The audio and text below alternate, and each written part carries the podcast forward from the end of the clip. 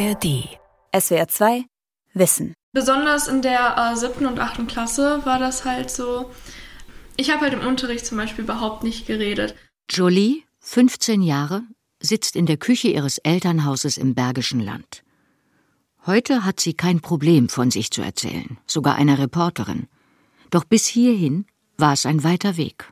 Denn Jolie war ein schüchternes Kind. Es war halt so, ich war generell immer für mich alleine in, auf meiner alten Schule. Also in den Pausen zum Beispiel. Ich hatte meistens ein Buch mit dabei und habe mich halt vor den Klassenraum gesetzt und da was gelesen, bis die Pause vorbei war. So, ich habe die anderen nie angesprochen. Ich konnte das nicht. Schüchtern, aber selbstbewusst. Introvertierte Kinder stärken. Von Andrea Luke. Jeder kennt sie. Die schüchternen Kinder und auch die schüchternen Erwachsenen, die eher leise sind, introvertiert und ungerne im Mittelpunkt stehen. Doch viele Eltern fragen sich, kommt mein schüchternes Kind in dieser Welt zurecht, in der alle performen und sich darstellen? Ist das Maß an Schüchternheit noch normal oder braucht es professionelle Hilfe? Wie kann ich meinem Kind helfen, zu zeigen, was es kann? Jolie war als Kleinkind offen und fröhlich. Sie redete viel und kam mit allen zurecht. Manchmal beobachtete sie erst mal, bevor sie reagierte. Aber ein Problem war das alles nicht. Ihre Schüchternheit offenbarte sich erst, als sie in den Kindergarten kam, erzählt Jolies Mutter. Die Erzieherin sprach mich an, so nach vier Wochen, dass sie am Anfang gedacht hätte, Jolie könne nicht sprechen.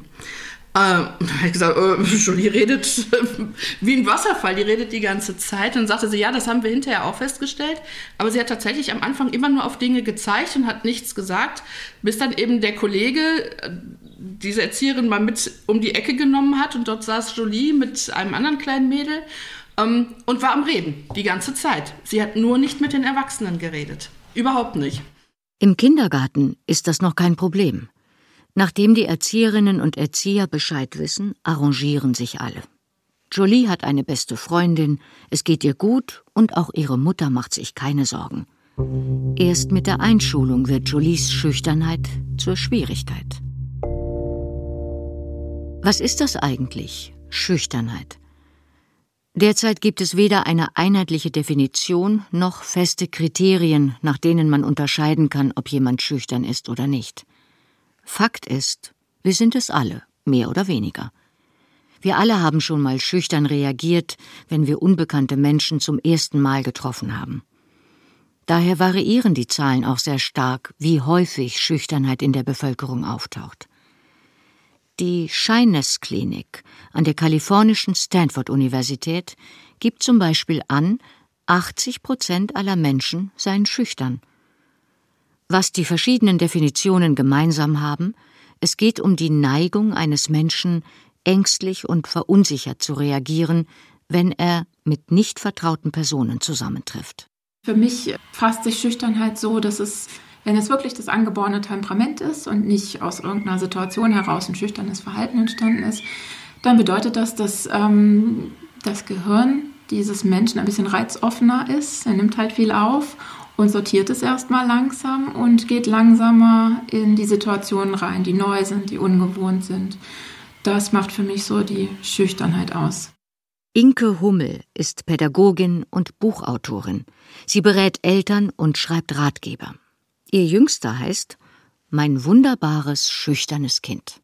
So eine gewisse Zurückgenommenheit und dass man schneller das Gefühl hat, ähm, hier ist irgendwie ein Risiko für mich. Ne, es koppelt sich oft, dass sich aus so einer Schüchternheit, ähm, auch wenn man bestimmte Dinge dann nicht angeht, ähm, eine Ängstlichkeit entwickeln kann, wo man auch genau drauf gucken muss, dass das nicht zu stark wird, aber es muss nicht immer damit verknüpft sein. Ein Problem, sagt Inke Hummel, ist Schüchternheit erstmal gar nicht. Das bestätigt auch die Forschung. Schüchternheit ist keine psychische Störung. Sie wird es erst, wenn der Mensch es selbst als störend empfindet, weil es ihn extrem stresst oder weil er bestimmte Dinge tun möchte, aber durch seine Schüchternheit daran gehindert wird. Schüchterne sind zudem häufig introvertierte Persönlichkeiten, das heißt, sie schöpfen Kraft aus sich selbst, während Extrovertierte das im Zusammenspiel mit anderen Menschen tun. Das ist wirklich ein Temperamentsmerkmal, dass man nicht los wird. Also auch nicht bis ins Erwachsenenalter kann man tun, was man will, aber ähm, man kann eben lernen, besser damit umzugehen. Allerdings kann es vorkommen, dass sehr schüchterne Kinder soziale Ängste entwickeln oder auch Mutismus. Das heißt, sie können nicht mehr sprechen. Oft verstummen sie allerdings nur in bestimmten Situationen. Schon nach dem ersten Lebensjahr können Eltern erkennen, ob ihr Kind besonders schüchtern ist, zum Beispiel wenn es länger in der Fremdelphase bleibt. Und spätestens im Kindergarten macht sich die Schüchternheit sicher bemerkbar, denn dann trifft das Kind auf die Erwartungen der anderen. Und dann ist es natürlich ganz oft für das Umfeld ein Problem, weil wir bestimmte Standards haben, wo Schüchternheit nicht so gut passt. Beim Einstieg in den Kindergarten oder die Kita, sagt Inke Hummel, können die Eltern gut helfen.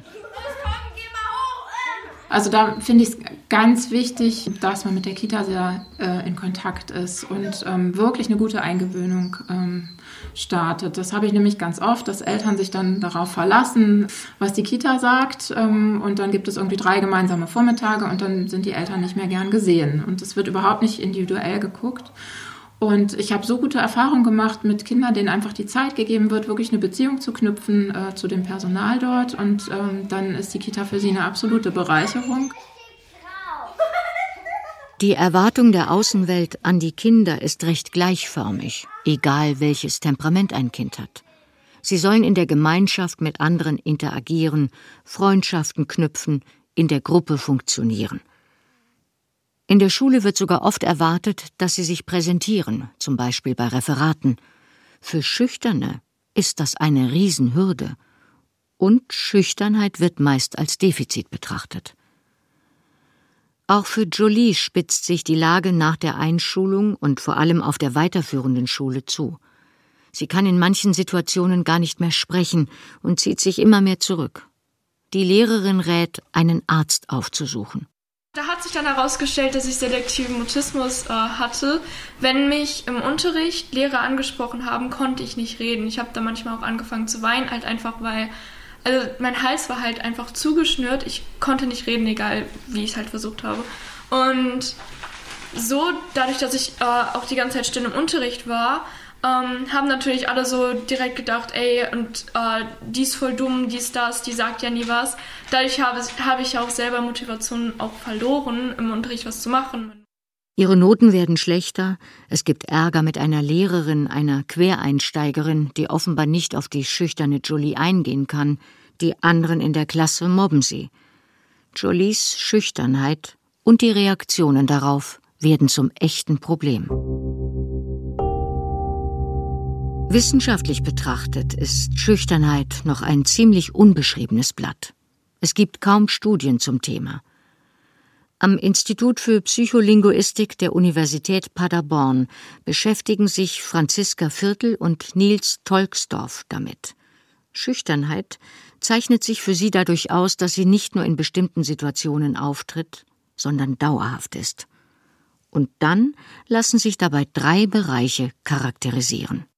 Zum einen, dass eben schüchterne Kinder die Tendenz haben, ähm, sich in unbekannten, neuen Situationen, wie der Begegnung zum Beispiel mit ja, fremden Interaktionspartnern, unwohl zu fühlen bzw. Stress zu verspüren. Zum anderen ist es auch so, dass Schüchternheit oftmals dadurch charakterisiert ist, dass ja, schüchterne Individuen sich sozial evaluiert fühlen in Situationen, also dass sie sich sozusagen beurteilt fühlen in Kontexten, wo auch gar nicht vielleicht so eine Beurteilung existiert. Und letztlich kann man auch Schüchternheit da insofern charakterisieren, als dass ähm, in gewisser Weise ein innerer Konflikt besteht, sich einerseits in soziale Interaktion begeben zu wollen, auf der anderen Seite eben genau Unwohlsein oder Furcht vor diesen sozialen Interaktionen zu verspüren. Diese drei Charakteristika können ganz unterschiedlich ausgeprägt sein. Eine Einteilung einfach in schüchterne und nicht schüchterne Kinder funktioniert nicht, sagt Psycholinguist Nils Tolksdorf. Aber es gibt verschiedene Formen von Schüchternheit, die man durchaus beobachten sollte. So seine Kollegin Franziska Viertel. Bei Kindern kann man das äh, tatsächlich auch ähm, testen, indem man äh, Kinder bittet, ähm, ja experimentell vor einem kleinen Auditorium von äh, mehreren Personen ein Lied zu singen.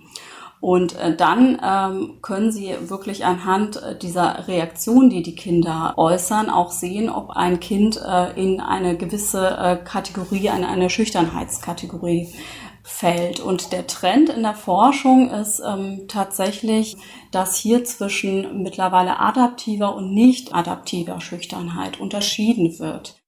Anhand der Reaktion der Kinder lässt sich erkennen, wie sie ihre Emotionen in einer solchen Situation regulieren können. Bei der adaptiven Form der Schüchternheit ist es eben äh, tatsächlich so, dass die äh, Kinder eher positiv das Ganze regulieren können und das auch positiv vom Kommunikationspartner empfunden wird. Das heißt, die Kinder lächeln häufig so, die, ja, so verschämt, gucken dann so weg, wie man das eben ähm, ja von, von kleinen Kindern in solchen äh, Situationen, wenn sie ein Gedicht auch sagen müssen, erkennt. Diese Schüchternheit wird vom Gegenüber meist als sympathisch wahrgenommen.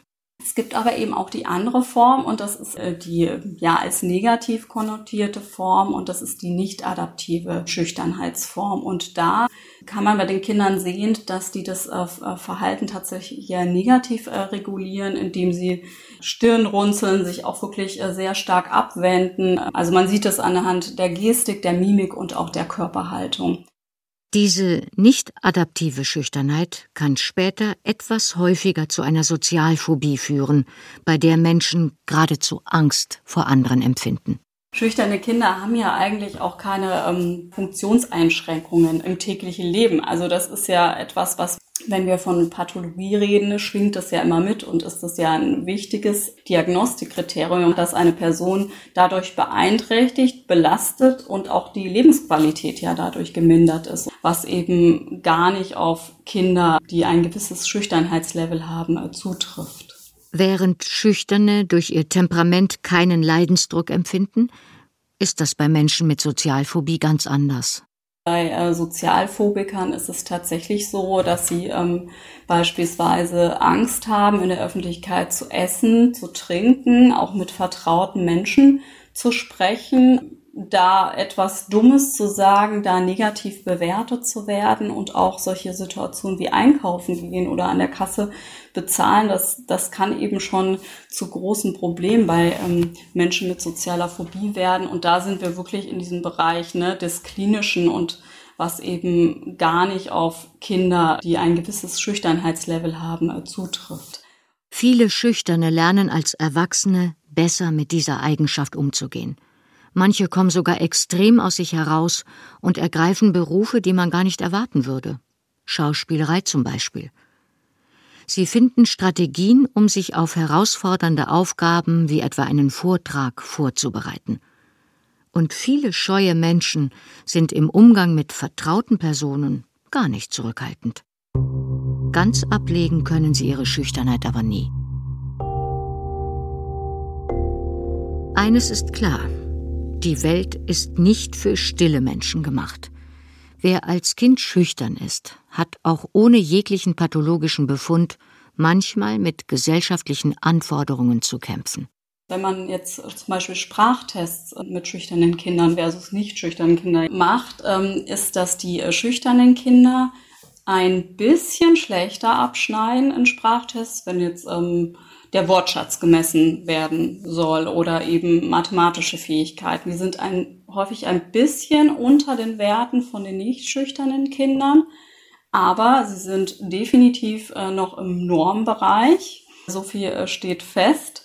Und es ist schon ein Dilemma, äh, vor dem die Lehrer oft stehen, ja, also weil ähm, wie sollen sie die Kompetenz einschätzen, wenn eigentlich Tests sich ja darum drehen, dass Kinder sprechen müssen, dass ähm, Kinder ja evaluiert werden oder auch etwas aufschreiben müssen und auf dieser Basis evaluiert werden. Psycholinguistin Franziska Viertel nennt das ein Kompetenz-Performanz-Gefälle. In bestimmten Prüfungssituationen können schüchterne Kinder ihre Fähigkeiten einfach nicht angemessen zeigen, gerade wenn es um mündliche Leistungen geht. Wie sollen Lehrkräfte die beurteilen? Es gibt Theorien dazu, warum stillere Kinder scheinbar weniger können. Sie trauen sich oft nicht, einfach mal zu raten oder etwas zu sagen, bei dem sie sich nicht zu hundert Prozent sicher sind.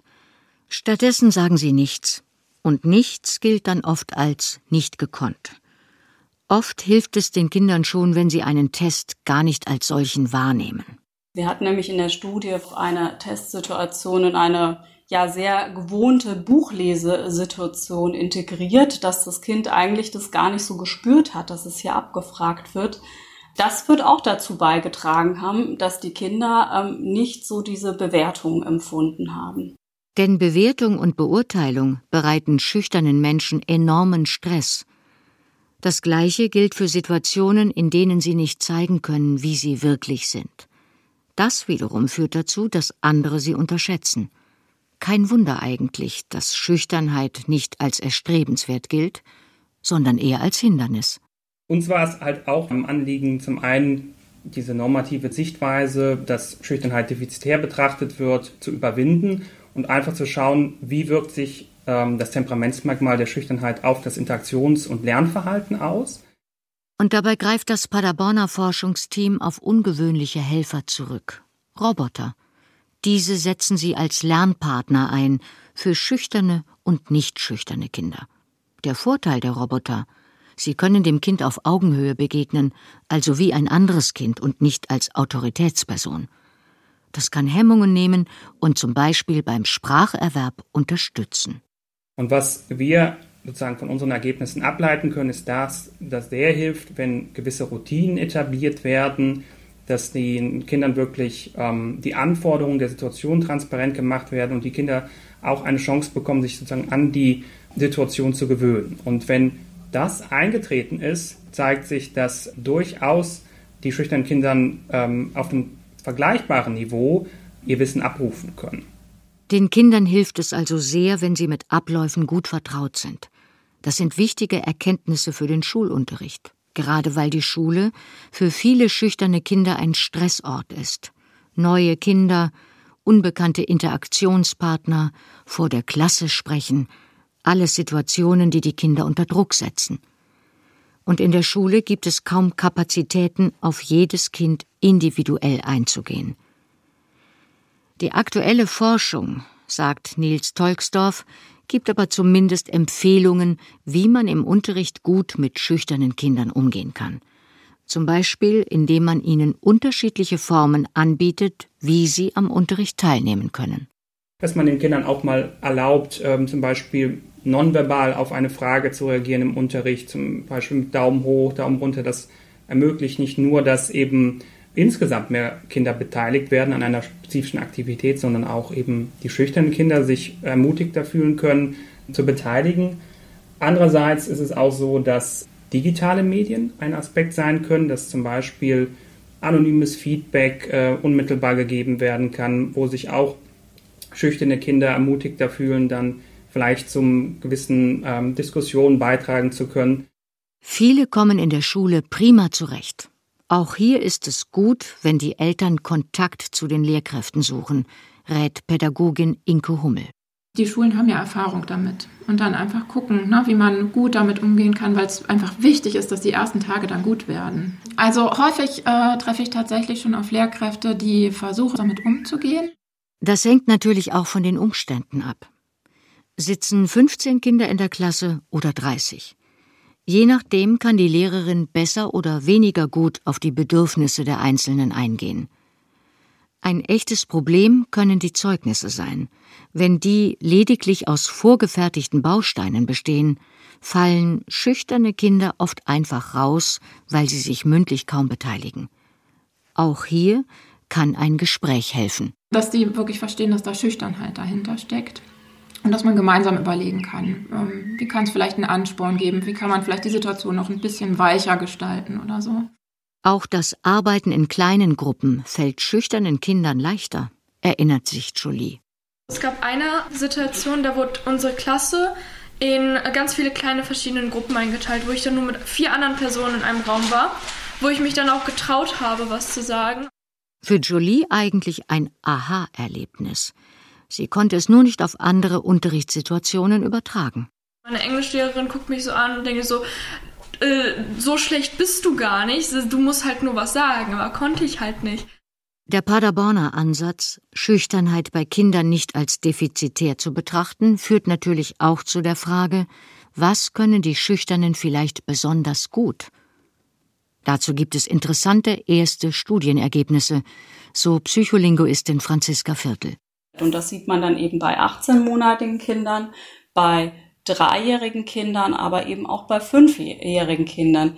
Je stärker die Schüchternheit ist, desto höher sind dann eben die Fähigkeiten, sich in jemanden hineinzuversetzen. Und es gibt auch Hypothesen dazu, warum stille Kinder sich so gut in andere Menschen hineindenken können. Sie sind sehr gut darin, andere zu beobachten.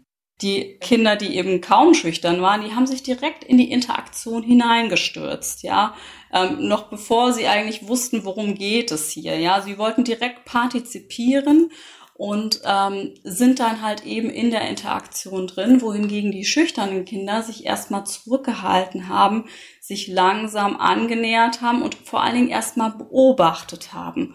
Worum geht es hier? Was ist meine Aufgabe? Und was denkt der andere denn eigentlich? Was, was könnte er denn möglicherweise gerade nicht sehen? Oder was ist sein Motiv? Wieso will er an dieses eine Objekt herankommen? Ähm, und da scheinen die schüchternen Kinder, ähm, dadurch, dass sie sich zurücknehmen und ähm, die Situation erstmal beobachten, doch sozial doch mehr zu reflektieren tatsächlich. Und äh, das scheint ein Vorteil zu sein. Nur wissen Lehrerinnen und Lehrer meist nicht von diesen besonderen Fähigkeiten der Schüchternen, die sich im Unterricht gut nutzen ließen. Das liegt auch daran, dass es zu wenig Fortbildungen gibt, die für den Umgang mit introvertierten Kindern und Jugendlichen sensibilisieren. Was sich letztendlich schon sagen lässt, die Forschung ist noch sehr dünn in diesem Bereich. Es gibt unheimlich viel Forschung zur sozialen Kognitionsentwicklung, zur Theory of Mind. Aber eben noch sehr wenig, die sich dann tatsächlich mit den Temperamentsaspekten auch beschäftigt. Und das wäre sicher auch äh, für viele Lehrer oder ähm, Erzieher in Bildungsinstitutionen sehr erhellend.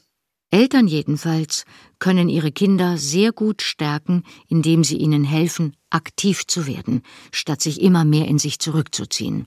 So Beraterin Inke Hummel. Einmal im Hinblick auf den Unterricht. Was, was kannst du vielleicht tun, damit du dich ein bisschen sicherer fühlst? Wie könnte vielleicht immer so ein Satz aussehen, damit du dich traust, dich sofort zu melden und nicht erst lange formulieren musst und dann ist die Frage schon gelaufen? Und es kann gut tun, außerhalb der Schule positive Erlebnisse zu schaffen, die das Selbstbewusstsein stärken. Zum Beispiel bei einem Hobby. Und dieses gute Gefühl können die Kinder dann in die Schule und in ihren Alltag mitnehmen. In meinen Recherchen waren viele Eltern, die noch keine Berührungspunkte damit hatten, dass jemand groß kritisiert hat, dass ihr Kind schüchtern ist und die das tatsächlich äh, durchweg positiv finden. Was ist denn daran so positiv? Was nimmt ihr daran so toll wahr? Und ähm, da war es eigentlich immer so, dass die Kinder eben nicht die sind, die äh, sofort am Spielplatz aufs Klettergerüst stürmen, runterfallen und äh, den Fuß gebrochen haben. Ne? Was den stillen Kindern zudem sehr helfen kann, ist Motivation. Wenn ein Kind unbedingt etwas tun will, Fußball spielen, eine Hütte bauen, bei einem anderen Kind übernachten, dann reicht der Wille oft aus, um sich zu trauen. Dann ähm, kann man da auch mehr erreichen, als äh, wenn das eben von uns kommt und wir sagen, du bist jetzt acht, jetzt musst du aber mal. Die letzte Hürde vor dem Erwachsenwerden ist für die Schüchternen dann die Pubertät. Ohnehin schon eine anspruchsvolle Lebensphase, körperlich, hormonell, kognitiv, kommen dann auch noch die vielen Gefühle dazu, die auf die Jugendlichen einströmen. Und was die Peer Group, die anderen Teenager denken, wird so unglaublich wichtig. Die Angst vor den Bewertungen der anderen in der Klasse hemmt schüchterne Jugendliche besonders. Aber auch da ist meine Erfahrung, dass man mit vielen Lehrkräften gut ins Gespräch gehen kann und viele bereit sind, irgendwo so kleine Stellschrauben zu drehen, um äh, dem Kind so ein bisschen entgegenzukommen, dass es trotzdem zeigen kann, was so in ihm stimmt. Jolie hat es als schüchternes Kind schwer gehabt. Sie wurde gemobbt und zog sich immer mehr in sich zurück. Das passiert zum Glück den wenigsten scheuen Kindern. Jolies Mutter hat in der ganzen Zeit versucht, Lösungen zu finden und ihrer Tochter zu helfen. Mit den Lehrkräften und der Schule gelang das leider nicht. Irgendwann Nach der achten Klasse blieb nur noch der Schulwechsel. So kam Jolie aus der negativen Spirale heraus. Dazu hat auch etwas anderes entscheidend beigetragen. Dadurch, dass ich im Konfirmationsunterricht war, meine beste Freundesgruppe kennengelernt. Die haben mir da geholfen und alles. Und dann habe ich die Schule gewechselt, da habe ich meine zwei besten Freunde kennengelernt. Endlich war der Bann gebrochen. Ja, und dann habe ich auch angefangen, mehr im Unterricht zu sagen.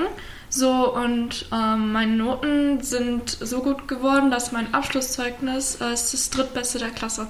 Viele Eltern, wie auch Jolies Mutter, fühlen sich verunsichert. Ist mein Kind einfach nur schüchtern oder hat sein Verhalten etwas Pathologisches?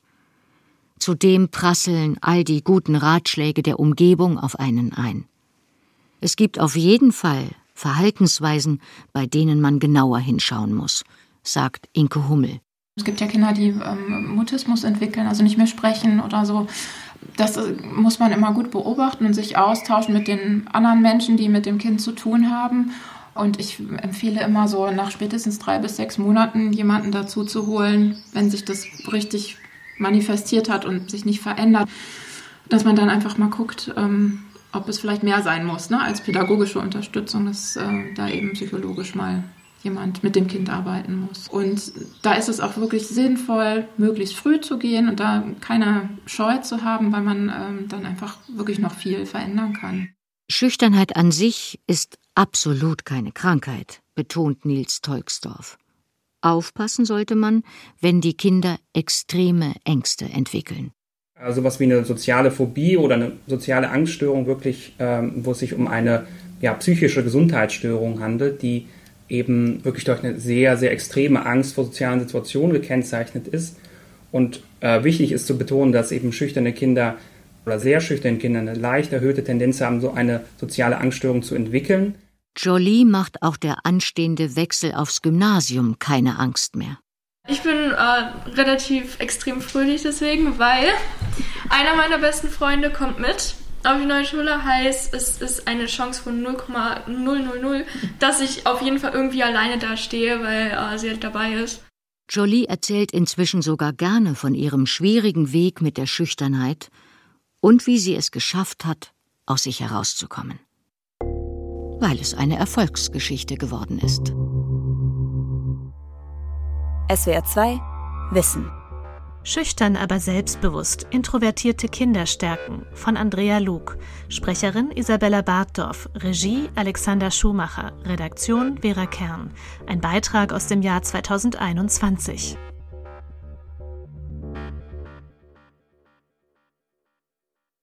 SWR 2 Wissen. Manuskripte und weiterführende Informationen zu unserem Podcast und den einzelnen Folgen gibt es unter swr2wissen.de.